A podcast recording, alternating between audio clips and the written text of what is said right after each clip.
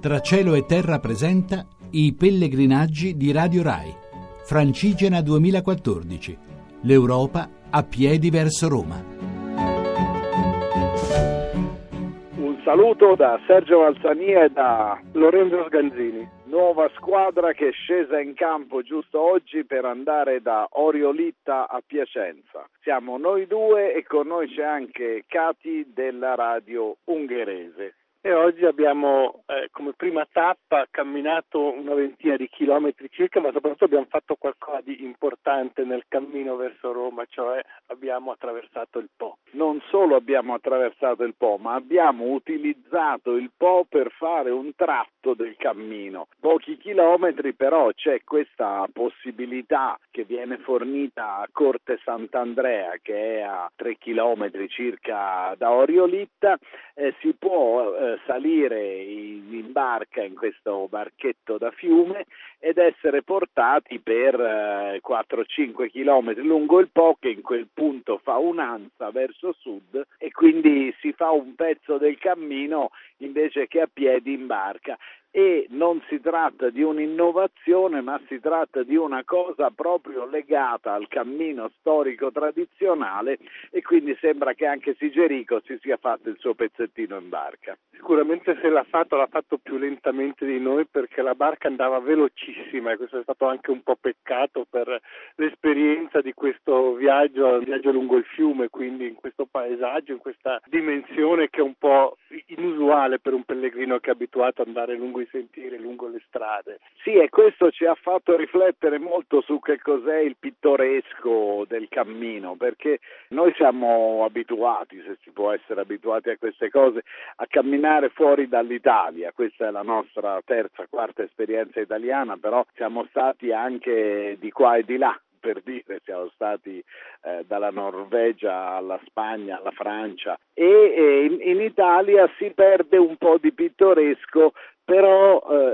è così diverso come negli altri paesi, perché poi in realtà basta prendere il cammino, la strada, il sentiero e poi eh, ci si scopre nella stessa dimensione che si incontra altrove. Ma sì, lo pensavo stamattina, dico chissà com'è tornare lungo la via Francigena, ci siamo stati nove anni fa, poi non ci siamo più tornati e devo dire, ero un po' spaventato da questa cosa, dall'idea di camminare in un, in un, contesto un po' più frenetico, poi qua vicino a Piacenza, molte strade, molto traffico, costruzioni. In verità la partenza è stata bellissima, sembrava di essere eh, in, in, Spagna, in queste grandi eh, attraversate attraverso i campi, queste tappe attraverso i campi dove non incontravi nessuno, lungo eh, il Po che non si vedeva, eh, coperto dall'argine, i campi, Villa Litta, Orio che si allontana allontanava un po' eh, su, sul crinale di una leggera collina. Eh, e così è stata tutta la prima parte della tappa. Poi arri- arrivati avvicinandoci a Piacenza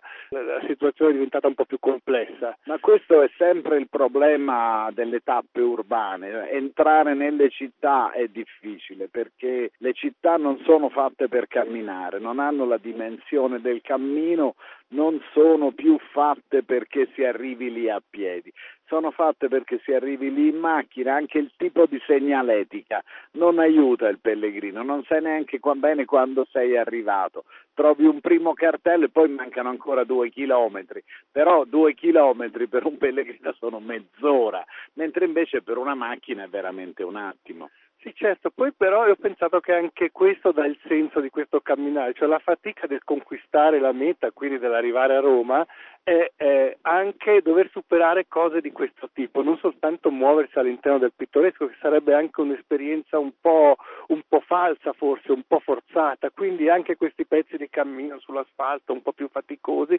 sono veramente parte del nostro andare. Sì, sicuramente sono il bello dell'andare, una cosa della quale noi parliamo più diffusamente tutti i pomeriggi alle 3 sulla VR6, la web radio 6 della RAI e che potete trovare comodamente anche sul podcast. Tutto questo avviene anche per l'aiuto di Massimo Quaglio, Giovanna Savignano e Edoardo Melchiorri.